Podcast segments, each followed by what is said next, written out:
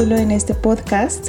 Hace seis meses que no subimos capítulo y bueno, les pido una disculpa de antemano. He recibido varios mensajes en nuestro Facebook, pues de personas preguntando por qué habíamos dejado de, de subir capítulos y la realidad es que bueno, el tema de la cuarentena pues trajo consigo muchos cambios. Entre esos nos tuvimos que adaptar a él y yo estar separadas, entonces tuvimos que tomar una pausa de grabar. Pero ya volví y estoy muy feliz de estar con ustedes. Traemos un tema muy interesante que seguramente ya vieron en el título. Antes de explicarles cuál es, les voy a presentar a la invitada especial de hoy. Ella es una persona muy querida para mí, es Fernanda Berstein. ¿Cómo estás, Fer? Hola, chat, muy bien. Estoy súper emocionada de estar contigo y de poder compartir este espacio. Excelente. Fer, cuéntanos en dónde estás para darle como un background a la gente. Ok, Ah, yo estoy viviendo ahorita en New Jersey. Llevo ya un rato acá, casi dos años. Muy bien, excelente. Además, Fer, pues como yo, es como una apasionada de todos estos temas del crecimiento personal, desarrollo personal, autoconocimiento. Entonces nos pareció muy emocionante grabar este capítulo juntas y como pudieron ver en el título, hoy vamos a hablar de la ansiedad, de los miedos, de cómo todo esto nos afecta y a veces nos impide disfrutar cada etapa de nuestra vida, el día a día y el presente. Creo que además es algo que para mí, o, sí, yo he experimentado bastante en esta cuarentena, entonces creo que está muy interesante que lo compartamos, compartamos nuestra experiencia, quizás sale uno que otro experiencia súper personal como en otros capítulos. Así que creo que se va a poner muy interesante. Sí, yo creo que sí. La verdad es que estos temas son muy interesantes y, yo creo que también ahorita enfocados como muchísimo a, a lo que estamos viviendo y cómo han cambiado las cosas, pues creo que sabemos que muchas personas ahorita están pasando por, por etapas muy difíciles respecto a, a depresión y ansiedad porque creo que todos vivimos en una incertidumbre de que no sabemos eh, qué va a pasar con, con el mundo, literal. Sí, sí, estoy de acuerdo. Y también para las personas que ya han escuchado capítulos anteriores al podcast, yo les voy a dar como un update de cómo está mi vida en este momento. Justo cuando empezó la cuarentena, como un mes después, yo me independicé. Entonces me fui a vivir con mi novio y tuvimos una perrita que se llama Gala, que es muy bonita. Y después decidimos tener otra como en un arranque de, de emoción y felicidad. Y también es súper linda y la queremos mucho. Pero como que derivada de esta experiencia, la verdad es que yo sí he experimentado mucho miedo a, primero como a sentirme estancada, a quizás no saber qué me depara el futuro, no saber hasta dónde realmente voy a llegar. Además, independizarse tiene como una carga eh, muy extraña. O sea, a mí a veces, a veces me da miedo que me corran de estar aquí por cualquier cosa, así que empezamos a aspirar y ya me da miedo que me corran. Son cosas que no había experimentado antes, obviamente, y siento que de aquí, aquí también, pues esta ansiedad y esta preocupación por, por las expectativas. Em, y para justo introducir el tema de las expectativas, a mí me gustaría compartir con Maf unos temas que estuve investigando y que ya también hemos hablado en otros capítulos. Y es que pues en este momento del mundo y de la realidad somos más prósperos que nunca. Eh, tenemos a la mano más bienes y servicios que nunca. Hay personas que gozan de más acceso a bienes y a comodidades que nunca. Y aún así también somos más infelices y estamos más insatisfechos que nunca. A mí esta me parece una de las mayores paradojas de todos los tiempos y creo que aquí la verdadera pregunta es por qué no somos felices. Incluso lo diría conmigo, porque ahora que soy independiente sí tengo un mayor grado de satisfacción, pero también tengo más miedos, también tengo más ansiedad. Entonces yo no siento que esté realmente disfrutando al 100 la experiencia, pues por eso, por los miedos, por la ansiedad. Y la pregunta es ¿por qué? ¿Por qué no podemos disfrutar la vida? ¿Tú qué opinas, Maf? Pues mira, yo creo que siempre eh, estamos pensando como en algo más, como llegamos a un punto donde alcanzamos algo y siempre queremos más. Sí. No llegamos a ese punto de, de decir como, como de realmente disfrutar ese logro o esa meta que alcanzaste o simplemente, si no lo has alcanzado, como de vivir el proceso de, porque no vas a ser feliz hasta que tengas tal cosa o tal cosa. No, es vivir presente y, y, disfrutarlo y ser como más consciente de, lo que está a tu alrededor. Y, además de lo que está a tu alrededor, de tus emociones, de tu forma de ver el mundo. Eh, sí. Creo que no, no es tan fácil, es, es muy fácil decirlo, pero yo creo que es, un trabajo constante, porque llevamos viviendo mucho tiempo de una forma y obviamente que, que, hacer como ese gran cambio, dar ese, ese salto a decir como voy a, voy a ser presente y consciente, o sea, no es tan fácil, pero hay que, hay que practicarlo. Exacto. El tema de la práctica me parece muy importante y en un ratito me gustaría como que tocar ese tema con más profundidad. Y regresando a lo que mencionabas, Matt, pues del tema de, de, que estamos muy acostumbrados a vivir esta vida, yo creo que hay un proceso mental que nos, pues sí, que estamos un poco ya acostumbrados a pensar de esta forma y a tomar las cosas de esta forma. A mí algo que justo hoy estaba investigando es sobre un hombre llamado Nat Ware. Él es egresado de, de, Oxford, ha dedicado su vida al estudio social del impacto entre la pobreza y la riqueza y cómo eso afecta la, la felicidad. Pues justo el tema que estamos tocando, ¿no? Entonces él dice que la infelicidad eh, surge de justo este tema de la expectativa y que hay tres tipos de expectativa. La primera eh, empieza en nuestra imaginación. Entonces es, por ejemplo, cuando alguien te dice, oye, ¿qué prefieres? ¿Prefieres ir a Cancún o prefieres ir a Tanzania? Tú tomas esa decisión eh, de acuerdo a lo que crees que te va a dar más felicidad. Y muchas veces en nuestra mente ya pensamos cómo lo vamos a experimentar y maximizamos el beneficio o la felicidad que vamos a experimentar en ese lugar. Y ya que estamos ahí, entonces como que la realidad no llega a nuestro estándar o no llega al, a la expectativa que teníamos justamente. Y yo le quería justo preguntar esto a Mafi, porque yo romantizo muchísimo Nueva York y en mi mente Nueva York tiene una expectativa inmensa. Pensar en ir, por ejemplo, al Times Square para, yo siento que es una experiencia súper mágica y Maf ya ha estado ahí. Entonces, no sé, Maf, ¿tú, que, tú antes de ir a Nueva York y ya que estuviste ahí, ¿sientes que, cumplió tu expectativa? Pues definitivamente sí. Yo creo que es una ciudad increíble, llena de muchísima cultura. Hay mucho que hacer, es, o sea, las luces, el ruido. Eh, es un, para mí es una ciudad que al menos una vez en tu vida tienes que visitar. Lo que sí no, no sé es si yo viviría aquí, porque es demasiado, la vida es demasiado rápida y demasiado ruido para mí, para ser honesta. Pero bueno, regresando un poquito a lo que estabas diciendo eh, acerca de las expectativas, bueno, yo quiero hacer hincapié aquí que definitivamente los pensamientos nos generan emociones de ahí parte todo. Entonces, yo creo que tener siempre como la expectativa de algo va a depender mucho a la forma en la que nos vamos a sentir.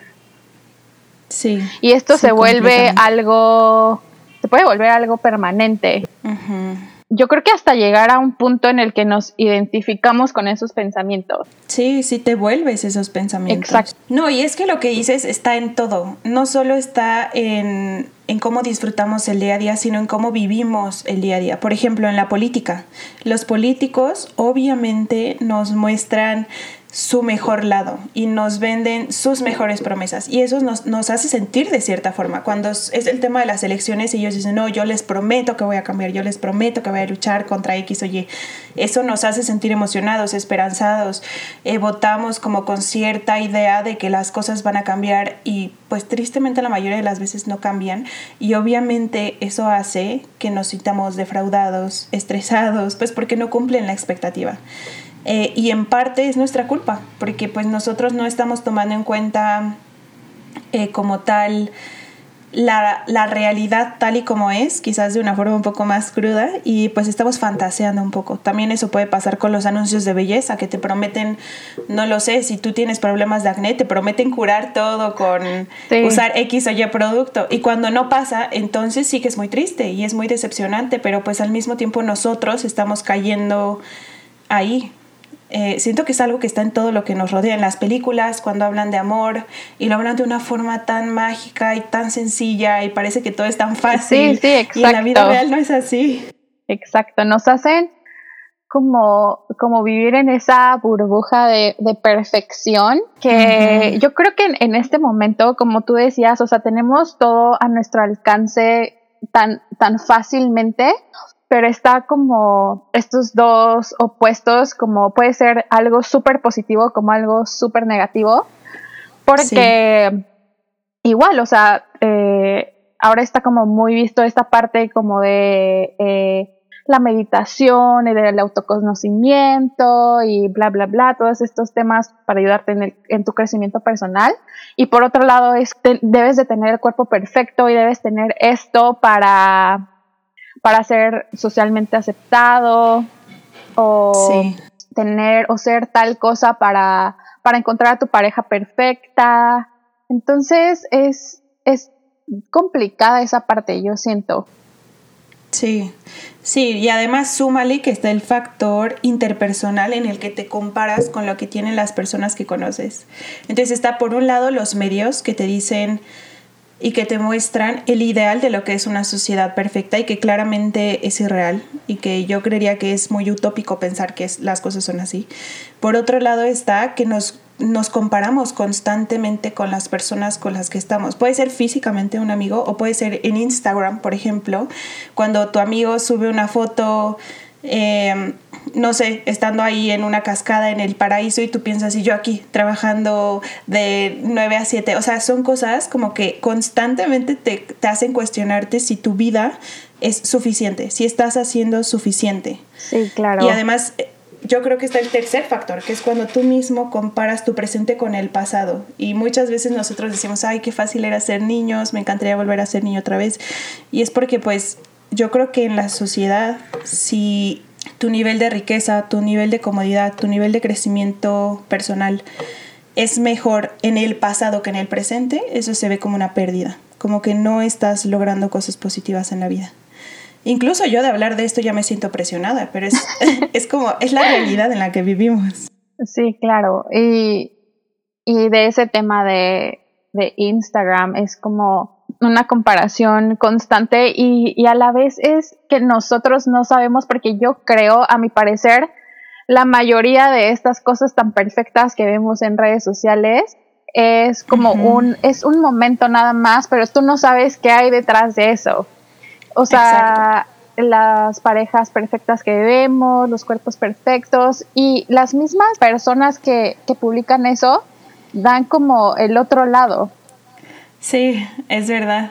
Y yo creo que por eso parece tan choqueante cuando personas como Kylie Jenner o Emma Watson o Vanessa Hutchins aceptan que ellas también se sentían inseguras, eh, quizás en ese momento de su vida o cuando tomaron esa foto o que fue Photoshop o lo que sea. O sea, es increíble que pareciera que nadie se salva de esto, ni siquiera las personas más ricas y con más atención y con más dinero se salvan de... Eh, pues de la, de la inseguridad y del tema de las expectativas. Sí, no, y yo creo que hasta, hasta eso un poco más o mucho más eh, este tipo de personas porque tienen como el foco siempre sobre ellos. O sea, imagínate la presión que es sentir como que tienes que estar perfecto siempre. para, para todos, que tienes que estar bien, que tienes que estar feliz, que tienes que sonreír, que eh, debes de comer bien y que, o sea, todo, la piel perfecta, todo. Sí, sí, o por ejemplo ser músico, Ariana Grande y ellos siempre expresan que les da miedo sacar más música porque qué tal que no supera la anterior. Y pues sí me imagino, o sea, imagínate tener que tener música que sea un éxito todo el tiempo, eh, pues sí, está súper feo la verdad. ya me estoy deprimiendo aquí. bueno, ahora quiero que, que continuemos con, los, con los puntos acerca de las expectativas el primer punto era la, imaginación. ¿Cuál es el segundo punto? Así es. El primer punto era la imaginación y es el, segundo punto es uno que comenté como brevemente, que es el tema del factor interpersonal. Entonces, las, las expectativas surgen de estas tres formas. O está en tu imaginación, o es algo que nace de tú comparándote con alguien más. Y el tercero, que también lo comenté un poquito por encima, que es el factor del pasado. Entonces, esas tres cosas nos crean a nosotros una expectativa de qué es lo que queremos para nosotros. Muchas veces ni siquiera es lo que realmente queremos. O sea, yo recuerdo un momento en mi vida en el que salieron unas botas que a mí me siguen pareciendo ahorita un poco feas, pero cuando todos las empezaron a usar, entonces ya las quería. No, no sé el nombre de las, de las botas, pero eran como cafés y como de felpa, no sé. Eh, y es eso, es eso lo que pasa. Cuando tú ves a personas que admiras haciendo algo, quieres hacer eso y te creas esa expectativa. Entonces, incluso es difícil saber si realmente estás haciendo eso porque, porque es lo que quieres o si es lo que quieres porque quieres formar parte de cierto círculo social o ser aceptado de cierta forma. Y pues eso también hace que cuando lo consigas tal vez no lo disfrutes tanto porque realmente no es lo que querías. Sí, yo creo que cuando te genera una satisfacción inmediata, es ahí cuando te das cuenta que realmente lo estás haciendo por, por alguna de esas razones que tú ya dijiste. Y la verdad es que eso a mí me pasa mucho, te lo voy a decir, porque yo me he considerado un poco compradora compulsiva y a veces, o sea, después como es como que, ok, lo compro y ya. Y después es como de que, o sea, ¿para qué? Yo no lo, yo no lo necesito, ¿sabes? Y sí, muchas veces es eso, como de que, no sé, lo veo en tal lado o así, o, o, también me pasa mucho como que, ay, me imagino usando eso, pero a veces ni siquiera me gusta cómo se me ve, pero, pero lo compro solo por el hecho de, de tenerlo. Sí, eso es muy extraño, a mí también me pasa. Pero sí es eso, pues es que de alguna forma nuestras expectativas están influenciadas por el exterior. Bueno, no de alguna forma, de gran forma, en gran cantidad. Sí. Y pues tenemos que aprender a, a, diferenciar. Además, pues de todo lo que estamos hablando y yéndonos un poco como a la solución para que los que nos están escuchando, que ojalá se sientan identificados, no se depriman. Eh, Mafi al principio me contaba que ella ahorita está eh, leyendo un libro que se llama Let It Go y a mí me gustaría que nos contara un poco al respecto para que además ya después les contemos un poco de entonces cómo sí se puede disfrutar la vida y cuál es la solución a todo este paradigma. Como introducción, a mí me llamó mucho la atención el título del libro, que es literal dejar ir, por un, proceso que yo estaba, eh, por el que yo estaba pasando. Eh, ya saben, como esto de cerrar ciclos y esas cosas. Entonces me llamó muchísimo la atención y lo compré justamente por eso, pero ya yendo como más adentro del libro y, y todo esto, o sea, realmente nos explica que literalmente nos clavamos con, con todo, con nuestras emociones eh, y mucho más las negativas que las positivas, desafortunadamente. Y habla de eso, o sea, como muchas veces hemos escuchado el de esta frase de perdono pero no olvido. y, y, eso está súper mal. Bueno, no quiero decir mal, porque aquí esto ya es como una decisión muy personal y, y no quiero como crear conflicto. pero, pero yo creo que eso no, no, nos genera nada positivo a nuestra vida. Porque más bien, eh, como no dejar ir nos genera estos eh, malos sentimientos eh, y de alguna forma yo creo que siempre regresan. Entonces, el, bueno, el libro habla justamente de eso, como de no clavarte con, con las cosas. Sientes algo, déjate sentir y tampoco eh, te culpes por sentir algo. Simplemente déjalo que entre, siéntelo y así como dejas que entre, dejas que salga también. Me parece muy interesante. Pues primero mencionas este tema de, del perdón, que yo creo que perdón es tal cual dejar ir. Y justo por eso también estoy de acuerdo contigo. Eh, yo no creo que perdonar vaya de la mano con mantener rencor. Y eso es porque pues es como cuando tú perdonas a alguien lo haces para sanarte a ti mismo. Eh, lo haces para tú dejar ir esas emociones que a ti te están afectando. Puede que la otra persona esté feliz en su vida, ahí caminando y que pues no piense en el rencor que tú le tienes en este momento. El rencor lo estás sufriendo tú. Es como tomar veneno y esperar que la otra persona se muera. Entonces, sí. yo estoy de acuerdo contigo y bueno, las personas que nos escuchan ya de antemano también seguro saben que en un podcast pues es nuestra visión y que todo se vale en realidad si ellos piensan diferente es completamente aceptado. Y además, yendo al tema de pues la razón por la que tú lo empezaste a leer, ¿tú sientes que, que hiciste un avance como en, este, en esta autorreflexión? Sí, totalmente. Bueno, tú que, que me conoces, eh, no sé si, si, lo mencionaste, pero eh, Angie y yo somos primas. Sí. Entonces, pues obviamente nos conocemos de toda la vida, literal.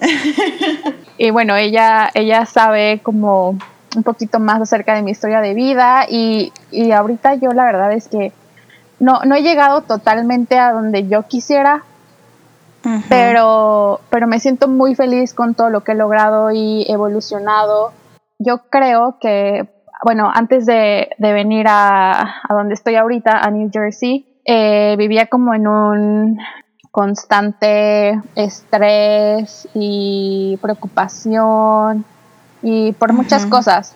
Y antes de venir yo decía como, ok, me voy y me despido del mundo y, las cosas realmente no son así, porque las cosas están dentro de ti. Entonces tienes que trabajar muchísimo tú eh, en tu persona. Y, y yo creo que en mi caso se refleja muchísimo en mi personalidad. Antes era muy introvertida, o sea, yo creo que jamás hubiera hecho esto hace tres años, cuatro años jamás. Y ahorita, o sea, yo no digo que, que todo sea color de rosa, pero, pero ya veo las cosas de una forma muy diferente. Y hasta yo solita cuando identifico como de que, o sea, me estoy sintiendo triste, es como de que, ok, sí, se vale, pero mañana o al rato eh, te pones las pilas. Sí, de acuerdo. Hay algo además eh, que mencionaste, bueno, y además me da mucho gusto que, que te esté yendo tan bien y que estés como avanzando tanto. Y es que es justo lo que decíamos al principio, el proceso de cambiar la forma en la que pensamos. La verdad es que también yo siento que es un paradigma. A veces se siente que no es fácil y que nunca se va a poder hacer un cambio y de pronto ya estás en el cambio y de pronto ya estás afuera y parece como que nunca te diste cuenta de cómo sucedieron las cosas. Pues pero espero que esto les dé a ustedes también esperanza de que, de que sí, de que, o sea, si tú eres una persona, por ejemplo, que se siente frustrada constantemente, ansiosa constantemente, con miedos, inseguridades, sí puedes cambiar. Y la forma en la que eres en este momento, tú puedes deprogramarla y decidir vivir la vida de una forma distinta. Entonces, pues ahora les, les voy a empezar, pues vamos a abrir como el capítulo de la solución a, esta problemática y para mí empezaría aceptando que nuestro cuerpo y nuestra mente deberían ser vistos como máquinas y nosotros tenemos que saber cómo funcionan y por qué funcionan de la forma en la que están funcionando en este momento y aprender a usarlas. Em, obviamente el camino no es, no es fácil y para mí sería ideal que en el camino estés rodeado de personas que te amen, porque es un camino un poco extraño. Yo ahora, por ejemplo, que estoy viviendo con, con, mi novio, a mí a veces me pasa que me molesto muy fácilmente por cosas muy insignificantes. Y es frustrante para mí enojarme, es frustrante culpar a mi novio y luego es frustrante no entender por qué. Pero la realidad es que, pues, cuando me pongo a meditar y cuando me pongo a reflexionar al respecto, me doy cuenta de que son cosas que, como dice Mafi, yo las traigo adentro. Que no se trata de que el lugar en el que esté, eh, pues que yo espere que el lugar en el que esté o que el ambiente me cambie, sino que es algo que yo tengo que cambiar por dentro. Y bueno, por suerte, mi pareja sí que es muy tolerante y muy paciente y juntos hablamos de todas estas cosas y no, no ha sido como un problema, al contrario pero sí creo que implica mucha autorreflexión y al principio darte cuenta de que muchas veces, si no es que la mayoría, la, la, responsabilidad está en ti, el cambio está en ti, la forma en la que estás reaccionando muy probablemente no es culpa de la otra persona. Entonces, al principio es como identificar un poco eso, o sea, por qué estás actuando de esa forma y encararlo contigo misma. Sí, yo también lo creo, como e, ese punto que tocaste de identificar lo que estás sintiendo, porque muchas veces reaccionamos de una sola manera, a lo mejor estando triste o a lo mejor enojado o a la defensiva con los demás, pero realmente tienes que, que sentarte y decir como, ok, ¿qué estoy sintiendo? A lo mejor siento enojo, siento rechazo, ¿qué es lo que estoy sintiendo realmente para poder trabajar en ello? Y eso que, que, que mencionaste también acerca de estar rodeado de, de personas que, que soporten como tu proceso, creo que también es, es bastante importante porque además de que este es un, un, tema muy personal, yo creo que eso sí te empuja bastante y al final creo que en, en, este proceso nos damos cuenta de las personas que realmente nos aman y que, y que nos ayudan a crecer en, en nuestra vida, que se dan cuenta de que queremos crecer y, y también está padre como, como eso de de contagiar a los demás y ayudarlos con tu conocimiento para tú también generar un cambio en ellos. Exacto. Y lo que dice Mafi para mí es súper importante, porque en las relaciones, muchas veces no solo de pareja, de amistad, a veces también con los papás, nosotros, bueno, aquí se hablando de la pareja, cuando tenemos una pareja y cuando la estamos conociendo, ay, perdón, cuando la estamos conociendo, nos enamoramos del dios o la diosa que hay dentro de ellos, de sus mejores cualidades. Y muchas veces sí las maximizamos, así de que, por ejemplo, ves al chico que te gusta comiendo con su abuelita y dices, no manches, este hombre es un santo, me encanta, de verdad, mira qué delicadeza. Hacemos ese tipo de cosas. Y cuando conocemos al ser humano dentro de ellos, entonces las fantasías, las expectativas se van desintegrando y de ahí sale un poco también el tema de la frustración y porque tenemos expectativas muy altas para las personas que nos rodean, a veces más altas que para nosotros mismos. Y cuando esas expectativas no se cumplen, se convierten en enojo, en frustración, en desconfianza. Y es que también siento, a ver, este tema es un tema que tiene muchas capas. Eh, podríamos hablar de muchas cosas que conforman este tema de por qué pensamos así, por qué actuamos así. Pero para mí, por ejemplo, yo me doy cuenta de que yo tengo, específicamente para los hombres, expectativas muy altas en el tema de la confianza. O sea, yo espero que un hombre no me mienta nunca jamás en la vida para nada. O sea, que no diga, o sea, nada. ¿Entiendes? es una expectativa así un poco absurda, porque es como que nada. O sea, que si él que si yo le pregunto, oye, caminaste por la acera izquierda y me dice, no, por la derecha, entonces yo digo, me estás mintiendo. O sea, ese tipo de expectativa está muy, muy mal, pero es algo que yo siento y he llegado a comprender que muy probablemente viene pues de mi desconfianza desde, desde la niñez y de sentirme, sentir que no tengo el control de la vida que me rodea, entonces quiero tener el control y para tener el control, según yo, quiero saber qué es lo que está pasando 24/7. Es algo pues que ya logré identificar, pero es muy feo y es como que nosotros reflejamos eso en, en, las personas con las que estamos, todos nuestros miedos, todas nuestras inseguridades, nuestros traumas. Y muchas veces es borroso para nosotros saber por qué, si lo que estamos haciendo es correcto o no. Y bueno, en este caso no lo es. Sí, yo creo que ahí va mucho de la mano el, el tema de los miedos que, que generamos desde la niñez, que, que a lo mejor de alguna manera nuestros padres nos, nos generaron también inconsciente o conscientemente. y, y, aquí yo te quiero contar, regresando al tema del libro, algo súper interesante que yo leí ahí. Eh, y bueno, habla, menciona en este libro una escala de emociones. Eh, y bueno, como sabemos, todo genera energía. Todo, todo ya sea positiva o, negativa. Y bueno, cada nivel de conciencia o las emociones o como queramos llamarlo, es calibrado en, una escala, en una escala logarítmica. Y bueno, esto ya es como un tema mucho más profundo. Pero eh, bueno, esta escala habla del poder de energía que tiene esta emoción. Y esta va de un rango de 1 a 1000. El punto más alto, que es 1000, representa el más alto que ha alcanzado la humanidad y este fue alcanzado por Jesucristo, el Buda y Krishna. Eh, y bueno, al contrario, que es el, el uno, está ya la muerte. Y en un punto 20 eh, encontramos la lástima, la vergüenza, la deshonra, que tiene un, nivel de energía súper, súper bajo. Y estas emociones generan eh, estímulos musculares y se dieron cuenta que obviamente el rango bajo hacía que los músculos se debilitaran y, cosas así. Y mientras más iba subiendo, los estímulos eran mucho, mucho diferentes, o sea, hacia el lado positivo.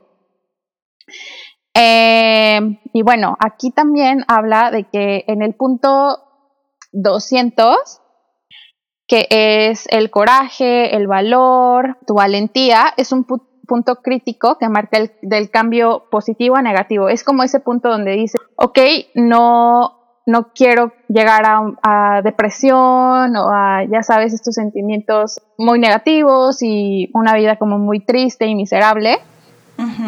Es como ese punto donde dices como de que no, yo brinco, ¿sabes? A todo esto quería llegar con, con, el miedo. El miedo se encuentra en una escala de 100. Que esto ya está por debajo del punto que habíamos tocado, del punto crítico. Y bueno, el miedo es una energía que ve como peligro en todos lados y yo creo que también es como eh, ese sentimiento de no tener el control sobre las cosas. Es defensivo, se preocupa de todo, es posesivo también. Exacto.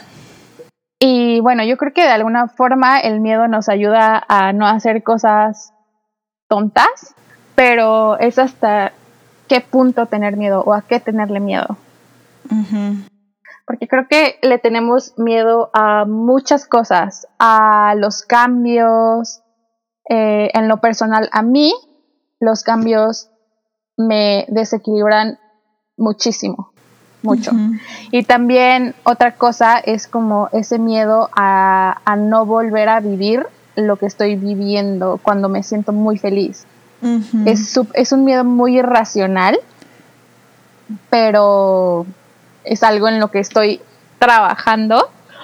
Y, es muy, se me hace muy sensato eso que, dice acerca de, del miedo, porque al final nos, nos genera cosas muy negativas si lo, si lo estamos aplicando a cosas a las que no deberíamos. Sí, estoy de acuerdo. El miedo es como para mí un laberinto, a veces es muy impredecible, y no, es muy irracional, es como una bestia, es una bestia que no puedes domar. Bueno, no, sí, sí puedes domarla, pero en ese momento pareciera que no. Y me gustó mucho lo que dijo Mafi porque justo siento que ya nos estamos encaminando a, a la solución a este gran problema. Y yo leí un libro que me gusta muchísimo. Eh, se los voy a dejar de todas formas en la descripción de este podcast en Instagram, todos los libros de los, que de los que hablamos acá. Y aquí hablan de que las decisiones que tomamos pueden estar basadas en dos sentimientos primarios, amor o miedo. Y es justo lo que mencionaba Mafi. Yo creo que esta es una de las soluciones, es una de las soluciones que a mí me ha ayudado bastante y es uno de los consejos que yo les daría. Cuando van a tomar una decisión cualquiera, pregúntense, ¿la estoy tomando por amor o por miedo. Eh, yo tengo miles de ejemplos de esto. Por ejemplo, yo justo les contaba, tengo ahora un perro, bueno, tengo dos, pero uno ya puede salir a la calle y es, es chiquita, tiene siete meses. Y cuando vamos a parques, cuando vamos a lugares grandes en los que ella podría estar libre, a mí me da como esta sensación de no, no la quiero soltar. O sea, no quiero que se vaya, no quiero que haga cosas, no quiero que se pierda o que se coma algo, que se pelee. Tengo muchísimo miedo de que cualquier cosa le pase. Y ahí es en donde me pregunto, la decisión que estoy tomando en este momento es amor o miedo, claramente es miedo. Y tomar esa decisión además afecta a mi perro, o sea, afecta sus experiencias, afecta su personalidad y ahí es donde me doy cuenta que es algo que yo tengo que trabajar. Y entonces ahí es donde yo decido dejar ir, que es lo que, lo que hemos estado hablando, es dejar ir y es decir, ok, voy a enfrentar este miedo y voy a experimentar el miedo, porque obviamente la dejo ir y sigo sintiendo miedo, pero trato de respirar en el, miedo, en el miedo y de disfrutar incluso el miedo y de estar ahí viviendo el miedo hasta que de pronto ya se fue y mi perra está bien y todo pasó y es como wow, o sea, como que así es como se va superando esas pequeñas etapas y eso es un ejemplo, quizás a algunos les parecerá burdo, pero eso puede pasar en cualquier cosa. Si a ti si tú tienes miedo de comer ciertos alimentos eh, tú te das cuenta cuando estás comiendo algo y que tú misma sientes que te está nutriendo y lo haces con amor versus cuando sientes que estás comiendo algo que entre comillas es malo y lo haces con miedo. Y obviamente eso afecta la forma en la que la comida nutre a tu cuerpo. Entonces, cuando estés comiendo incluso cosas que sabes que son insanas, pero que en ese momento tú quieres consumir, hazlo con amor y, y no, no con miedo. Eh, o cuando estás entrando en una relación y, por ejemplo, tu novio está viendo su celular por cinco minutos y tú ya sientes que es demasiado y estás a punto de decirle como, oye, ¿qué haces? Piensa si lo que vas a hacer es por miedo, porque honestamente eso puede afectar tu relación. Y, y, la, y tú estás dejando que tu miedo tome las decisiones. Y el miedo no te hace sentir bien, es el amor. Sí, exacto. Y, y creo que también esto está muy ligado a experiencias pasadas que, que nos marcan. Sí. Y de alguna manera está, está bien porque nos da como, como aprendizaje y, y, a lo mejor cosas que hicimos en el pasado ya no las volveríamos a hacer después, pero es dejarlas ahí donde están. O sea, el pasado está ahí, no se puede cambiar, entonces es como cómo voy a hacer funcionar lo que estoy haciendo en este momento, que es todo lo que hay. Exacto. A mí hay algo del pasado que me gusta pero me asusta. y es que, o sea, supongamos que tú en el pasado tuviste una relación y esa persona te mintió y te engañó y entonces tú dices, ok, o sea, ya aprendí, aprendí, aprendiste muchas cosas en esa relación. Primero quizás aprendiste a que el amor no necesariamente es externo, sino interno, que tú misma te la puedes dar y entonces encuentras ahí como tu propio poder y hay cosas muy bonitas que pueden surgir de eso, pero también pueden surgir muchos miedos, miedo a que la próxima persona que conozcas te lo vuelva a hacer y entonces surja algún tipo de paranoia. Y yo lo que te diría y, y como mi postura en este momento es, el pasado te enseñó cosas que ya te convirtieron en lo que eres en este momento. No tienes que seguir teniendo miedo de que el pasado vuelva a ocurrir.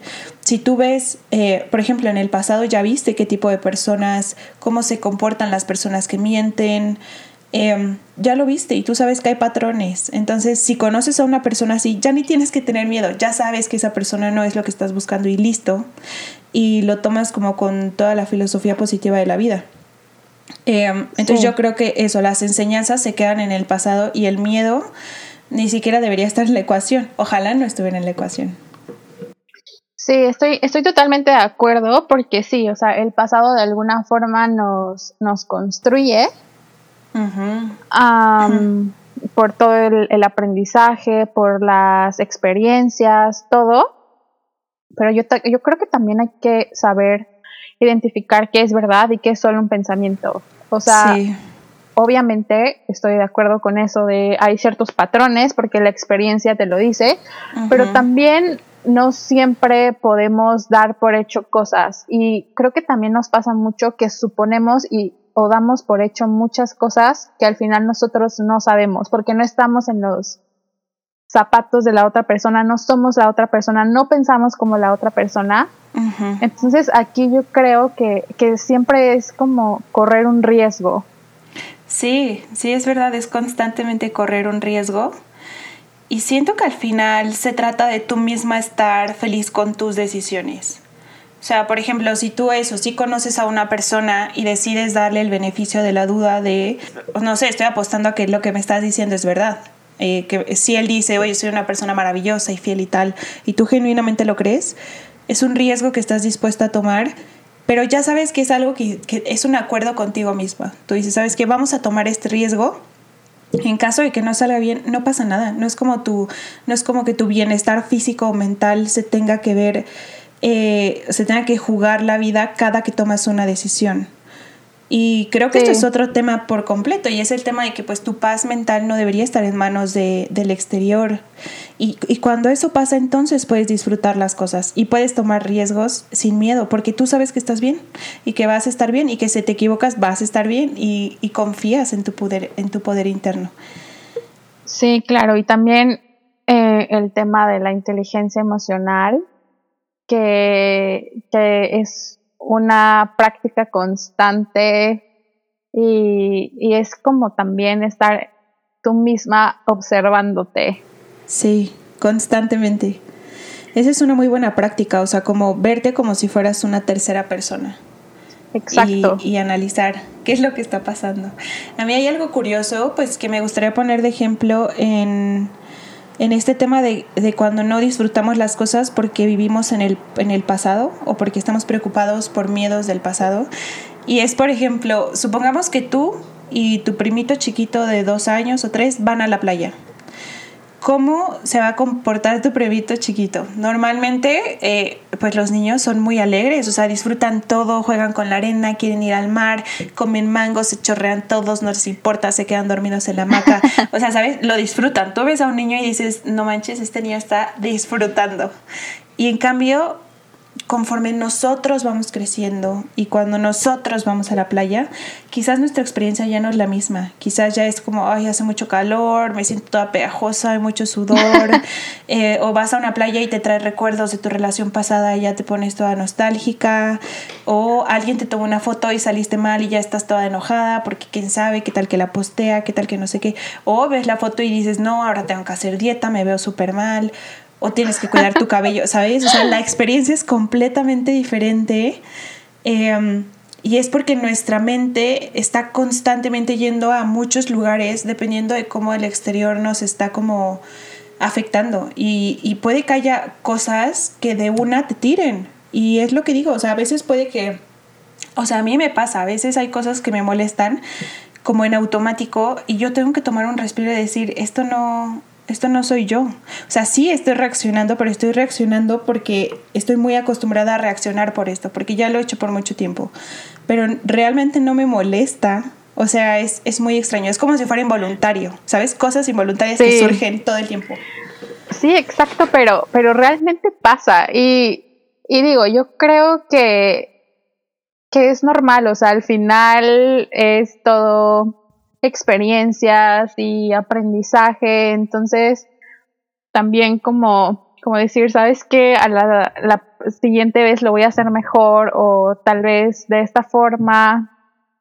Y, y de ahí es como, como vas evolucionando. Sí, y saben que esto que acaba de decir Mafi para mí es la conclusión total de cómo tú puedes aprender a vivir tu vida al máximo sin, sin importar el nivel mental y emocional en el que estés en este momento. Y es vivir y amar todo lo que es. Todo. O sea, supongamos que tú hoy vives la experiencia de la playa y no lo estás disfrutando, está bien. O sea, acepta que estás en ese lugar. Es más, ríete de que estás en ese lugar. Eh, acéptalo y simplemente no te castigues, no digas, ay, no, ahora tengo que aprender a disfrutar, porque es una queja más que estás metiendo a tu cerebro. Simplemente acéptalo. Y, y creo que una buena forma de verlo sería como, si tú estuvieras disfrutando al máximo la playa y el niño de cuatro años no, y él se estuviera quejando, ¿qué le dirías al niño de cuatro años? Si el niño de cuatro años llegara contigo y te, dijera, ay, no, salí mal en la foto, seguramente le dirías, no importa, vete a, vete a disfrutar, diviértete, sí, exacto. Dite eso mismo a ti misma. Esa es la solución, o sea, tienes que amarlo todo, lo bueno y lo malo. Sí, se vale a veces no estar de humor, estar enojado, pero es lo que, lo que yo decía, como, ok, está bien, pero, pero no, no quedarte en ese constante. Exacto, sí, sí, sí, eso. Tú sabes que siempre estás como transformándote en algo más y para mí eso justo es algo que me, me, da tranquilidad. Por ejemplo, el ejemplo que yo les decía al principio, yo me siento ansiosa porque en este momento que me independice no sé qué va a pasar conmigo en el futuro. Y yo en este momento es una preocupación real y al mismo tiempo la puedo ver como, wow, pero esta etapa, o sea, ¿qué tal que en el futuro me va súper bien? Y yo en este momento me estoy preocupando, o sea, ¿por qué no solo lo disfruto y va a ser una de esas anécdotas que cuentas después cuando te preguntan, oye, cuando te independizaste y tú, ay, sí, sí, la vida, la incertidumbre. Hay que disfrutar cada etapa porque honestamente en el futuro cuando ves hacia atrás, te das cuenta de que todo estaba bien de que no había un peligro inminente, de que tú podías con todo y ahí es donde te dan ganas de haberlo disfrutado en el pasado. Sí, sabes a mí que me pasa y que me ayuda mucho como punto de, comparación, que bueno, antes de, vivir toda esta experiencia y, como preocuparme un poco más acerca de mi estado emocional y, todo esto, bueno, tú sabes que, pasé por una, etapa bastante difícil en mi vida, eh, una depresión fatal, Y yo en ese punto de mi vida, yo, yo decía como, o sea, ¿en qué momento voy a salir de aquí? O sea, o, o si en serio voy a salir. O sea, era como, como mirar al vacío literal y yo decía como, no, esto está interminable, o sea, yo jamás voy a volver a ser feliz en mi vida y, o sea, feo. Y, y, ahorita me aplaudo muchísimo como, como haber salido de ahí y mirar atrás y decir como, o sea, di como el paso y, y ok, o sea, en, en ese momento eh, no estaba bien, pero, pero eso ahora también yo lo veo como, como parte de, mi historia de vida y, que me ayudó a, a ser mejor, a, a lo mejor también como a, a pensar más las cosas, a ser un poquito más menos impulsiva, ser más cuidadosa eh, y también a eso, como a disfrutar lo que estás viviendo, en, en el momento, porque mm, es muy fácil que, que, las cosas se te escapen de las manos. Sí, exacto, como que todo tiene algo que enseñarte. Y las cosas malas normalmente nos enseñan a apreciar las buenas y a apreciar pues todas en realidad, o sea, como que te enseñan a que la, lo que nosotros llamaríamos normalidad es realmente maravillosa y que tiene muchas cosas muy buenas que deberíamos apreciar. Exacto. Bueno, pues creo que esta plática ha ido como por muchos lugares. La verdad es que a mí me gustó bastante y es que el tema de los miedos y de la ansiedad pues es muy grande y hay muchas cosas que tocar al respecto. Pero esperamos les haya gustado mucho. La conclusión al final y para que la recuerden es antes de tomar una decisión piensen si lo están haciendo por amor o miedo. Eh, que realmente disfrutar la vida es vivir y amar todo lo que es, lo bueno y lo malo.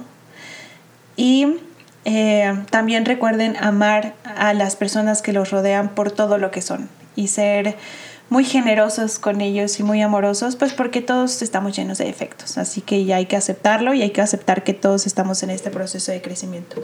Me, me encantó estar con ustedes en este capítulo y me encantó compartirlo contigo, Mafi. Espero que te haya gustado. ¿Qué te pareció? Muchísimas gracias, chat. Me encantó. La verdad es que estaba un poco nerviosa al principio, pero es algo que, yo quería compartir contigo desde hace mucho y bueno, yo espero que, les guste y cuéntenos si se sienten identificados, si quieren ah, compartir sus experiencias con nosotras. Estaría increíble y de verdad mil gracias por este espacio.